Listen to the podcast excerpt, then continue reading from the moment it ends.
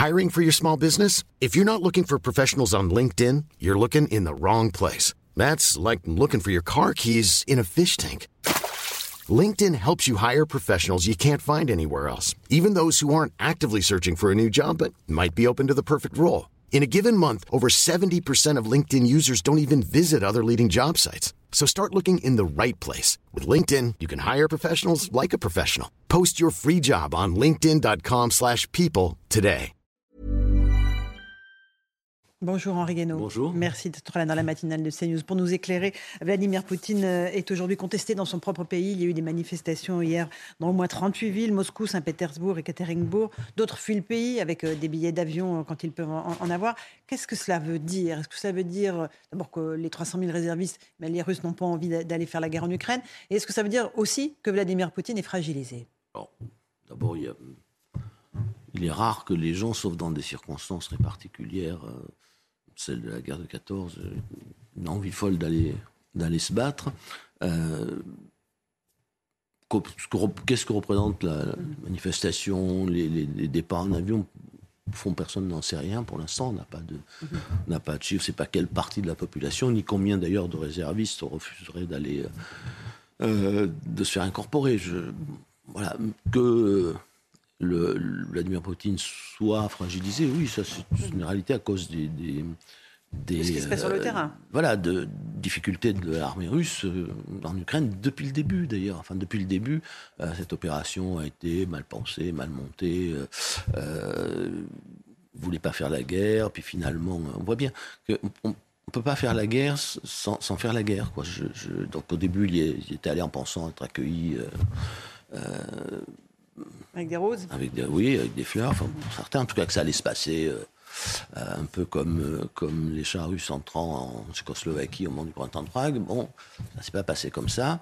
Euh, et, et, depuis, il y a un refus d'assumer la guerre. Hein. C'est, Or, la guerre, ça se fait pas à moitié. Si vous la faites à moitié, vous la, vous la, vous la perdez. Bon, alors, ils n'avaient pas les moyens de la faire complètement, et ils ont continué. Enfin, le régime a continué à nier que c'était la guerre, mais du coup, on peut, peut pas renouveler les troupes qui sont sur le terrain, on peut pas. Euh, voilà, la Russie était condamnée à mettre des moyens euh, limités qui, évidemment, fondaient au fur et à mesure du, du conflit. Bon, euh, ça, ça pouvait pas durer. D'une certaine façon, on est sorti de l'ambiguïté, mais ça, c'est vrai que en sortant de cette ambiguïté, euh, bien, on a créé un débat au sein même de la de la société russe. Bon, alors, il a choisi une voie, choisi une voie moyenne, qui ne pas voilà. 5 millions de mobilisables. Oui, alors, reste... ils n'ont pas les moyens de mobiliser non plus 25, 25 millions, d'un coup, mais, mais euh, il a choisi 300 000, 300 000 réservistes. Bon. Ce qui me frappe dans tout ça, c'est qu'au fond, euh, on a l'impression qu'on se, bon, on se réjouit que, que, le régime soit, soit fragilisé par ces euh, difficultés, mais il euh, n'y a pas de quoi se réjouir de toute façon. D'abord, il n'y a pas de quoi se réjouir que la Russie soit acculée, euh, parce que plus elle est acculée, plus c'est dangereux. Plus elle est dangereuse, d'accord. Mais plus c'est dangereux pour nous tous. Elle est dangereuse, c'est dangereux. C'est-à-dire que on voit bien euh, que c'est le, enfin, on, on, entre dans une zone encore plus dangereuse que les que les précédentes. C'est-à-dire, on sait pendant quelques jours, on a dit voilà, l'offensive ukrainienne, c'est très bien. Oui, oui, c'est très bien pour les, les Ukrainiens. On, on, fait une percée. Simplement, euh, une, la, la, la Russie ne, elle peut pas perdre cette guerre. Si elle la perd, euh, alors c'est pas seulement le régime qui va, qui risque de, de, de disparaître au profit d'ailleurs, euh, non pas des démocrates, mais, mais peut peut-être de pire, c'est-à-dire des de nationalistes. Bah, des, des hyper-nationalistes, oui. Je pense que les démocrates ne sont pas assez forts en Russie pour, pour prendre le pouvoir et l'exercer, mais en revanche, il y a toute une frange de nationalistes euh, qui ça risque d'être, d'être pire.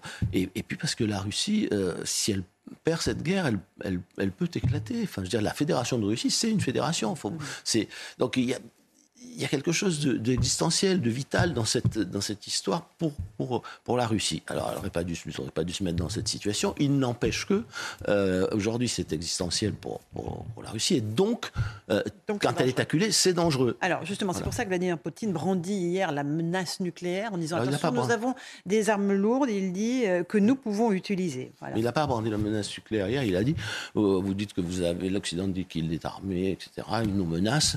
Mais il faut savoir que si eux ont, ont, ont, des armes nucléaires, des armes de destruction ainsi, nous en avons aussi. Voilà, c'est-à-dire, et, c'est l'idée, si vous, si vous mettez avec vos armes euh, de destruction massive ou vos armes nucléaires en danger l'existence même de la Russie, la Russie répondra. Bon, on est quand même là dans un... Dans une escalade verbale Un général disait, je ne sais plus sur quel plateau hier, euh, voilà, on est dans le dialogue nucléaire, c'est-à-dire c'est très dangereux, mhm. mais en même temps, c'est très codé.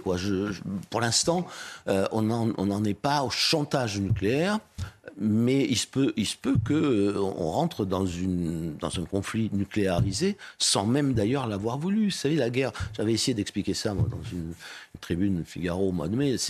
La guerre, c'est un engrenage. Quand vous rentrez dans cet engrenage, vous pouvez être amenés les uns et les autres à faire des choses, à prendre des décisions que vous auriez cru ne jamais pouvoir prendre de votre vie. Voilà, on peut regarder toutes les guerres passées.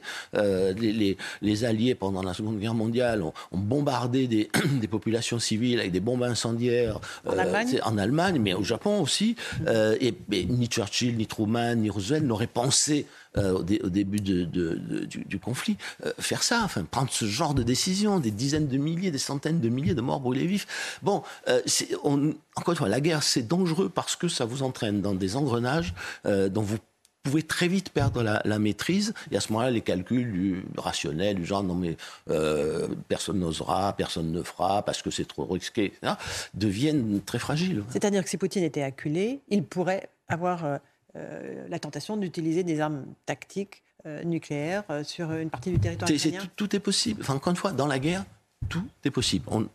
c'est, j'espère que moi, je n'espère qu'une chose, c'est que l'histoire me donne tort. Hein. c'est bah oui, personne ne peut, souhaiter ça, mais c'est, y a, si on ne prend pas la mesure de ce risque, qui encore une fois n'est pas seulement le, risque euh, lié à la psychologie de, de, de, Poutine ou à sa folie comme pensent les uns ou à son goût de la toute puissance. Euh, non, c'est, c'est, un, c'est un risque qui tient à la, à la, nature humaine et à la nature de la guerre. Voilà, c'est, donc il faut le savoir. Et oh, je pense que il y a un moment où il faut arrêter l'escalade. L'escalade verbale, vous savez, elle précède, précède l'escalade des actes. Euh, je, voilà, je pense qu'au lieu de se dire, ça y est, la bête est blessée et on va euh, surenchérir encore plus, euh, on faudrait se dire, le moment est venu. C'est un peu ce que font les Chinois. On peut l'interpréter comme un lâchage, on peut aussi l'interpréter comme ça. C'est-à-dire, on est là, ça devient très très dangereux. Et donc, il faut, faut, faut modérer, il faut se modérer et chercher, et chercher une voie. Pour l'instant, personne, et c'est le moment, c'est vrai, le plus difficile, le plus dangereux, personne ne cherche euh, une voie de, sortie. Voilà, ni, Emmanuel Macron, ni Joe Biden, personne, Mais personne. Là, en ce moment, non. C'est du côté euh, russe, bah, c'est pas le moment de chercher la voie de la paix puisqu'ils sont en difficulté. Et du côté occidental, c'est pas, c'est, considère que c'est le moment de, pousser le, plus loin possible, de surenchérir, d'aller Enfin, c'est ce que je vais appeler aussi le jusqu'au boutisme dans, l'interview au World Express il n'y a, pas longtemps. Le jusqu'au boutisme nous conduit des deux côtés. Euh, et, en plus, il se répond, si vous voulez, le jusqu'au boutisme de l'un justifie le jusqu'au boutisme de l'autre. Euh, il, nous conduit euh, en terrain connu. C'est parce que le jusqu'au boutisme, c'est très bien, mais jusqu'où? Oui. Jusqu'où? Voilà, la question de cette guerre, c'est jusqu'où? Voilà, jusqu'où va-t-on aller? Emmanuel Macron, à l'ONU, a voilà, dénoncé sans ambiguïté l'agression de la Russie. il a parlé du retour de l'impérialisme, du néocolonialisme. Mais en même temps, il dit je, suis d'accord pour euh, continuer à parler avec Poutine et relancer le, processus de paix. Il, existe ce processus de paix ou pas? Pour l'instant, il n'existe pas parce que il n'y a jamais eu. Enfin, aussi, chacun a sa part de responsabilité.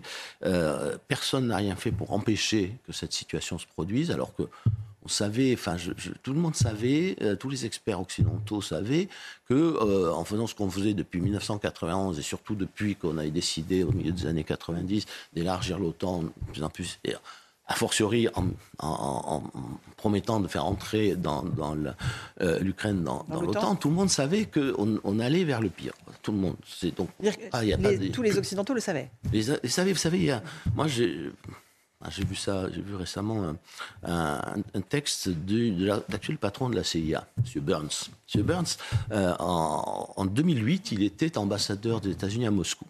Et il a écrit, il a publié en 2019 un petit livre sur son expérience diplomatique, où il explique qu'il euh, a envoyé, enfin, il, reproduit une note qu'il a envoyée à Madame Condoleezza Rice, qui était secrétaire d'État de, de, George Bush Jr. Et il dit voilà, si, on fait rentrer l'OTAN, il faut le savoir. Moi, j'ai vu tout le monde, hein, c'est pas que Poutine.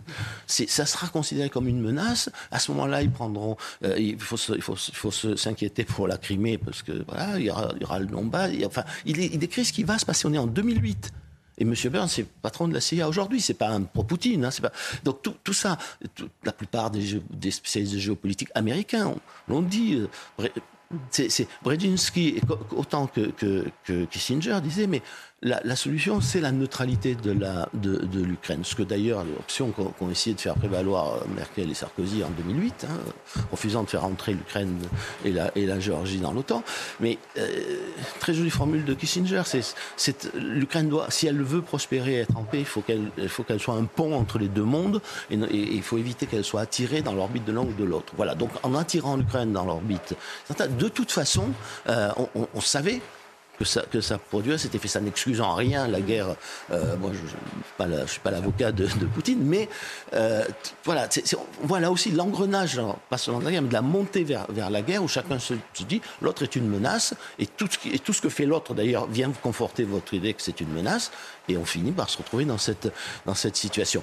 Là, là on n'a pas essayé d'arrêter ça. Euh, on aurait pu proposer, euh, il y a quelques mois, euh, avant même le, conflit, de, de, dire ben, on aurait pu proposer à la Russie présent la neutralité de l'Ukraine. mais on n'a pas fait.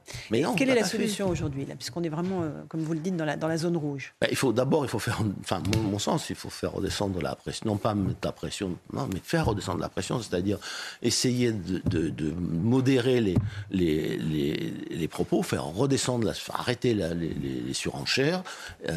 pour l'instant, tout ce, qu'on peut faire de, bien et voir comment on peut progresser vers, vers cette idée que il y a la, la, sortie de toute façon, elle sera.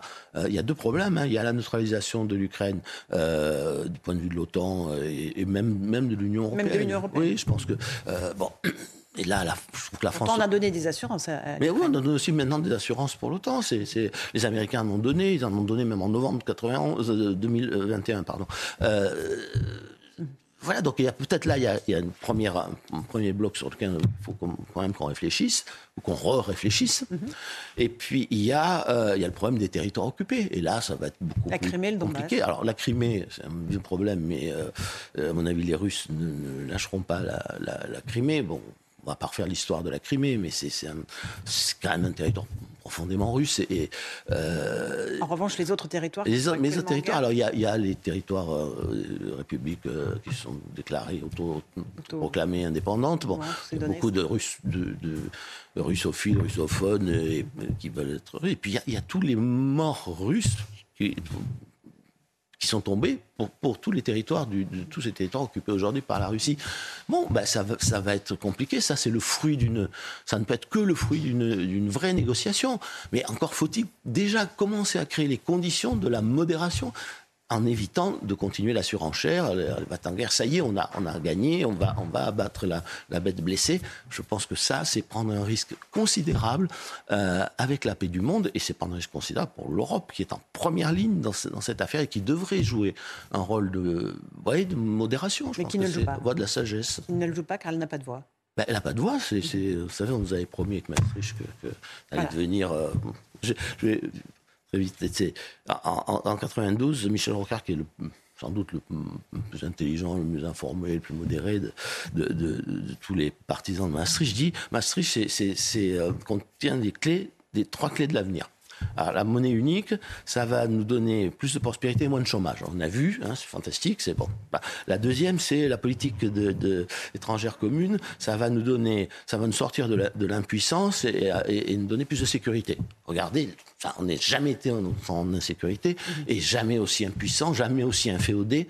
Euh, voilà, jamais aux États-Unis. Ben, oui, on suit. On n'a pas, pas une vraie politique européenne euh, indépendante qui fait entendre une voix raisonnable, sans rien lâcher, sans rien céder, sans, sans se coucher, mais quand même, qui fait entendre sa voix.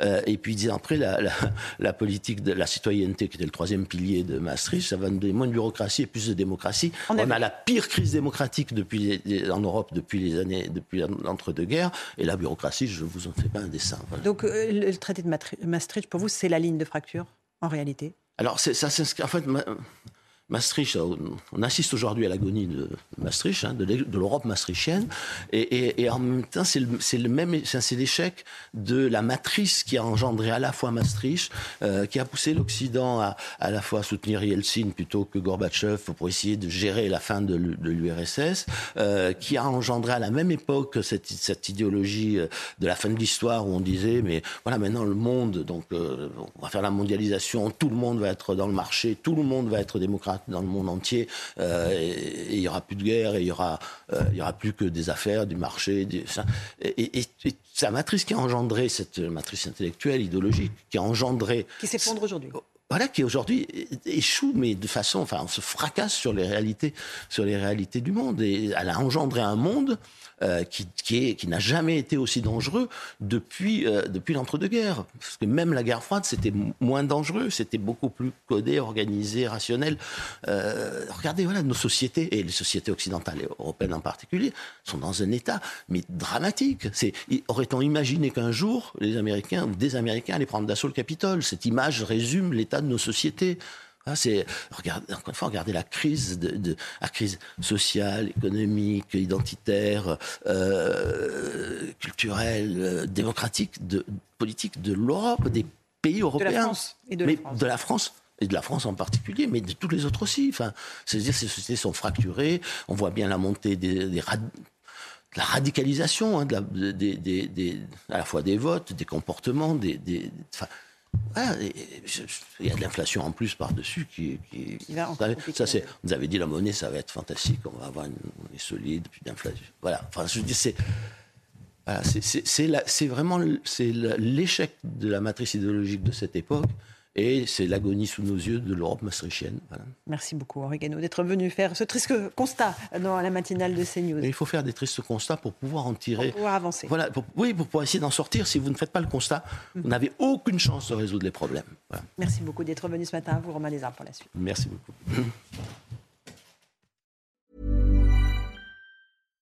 When you make decisions for your company, you look for the no-brainers. And if you have a lot of mailing to do, Stamps.com is the ultimate no brainer. It streamlines your processes to make your business more efficient, which makes you less busy. Mail checks, invoices, legal documents, and everything you need to keep your business running with Stamps.com.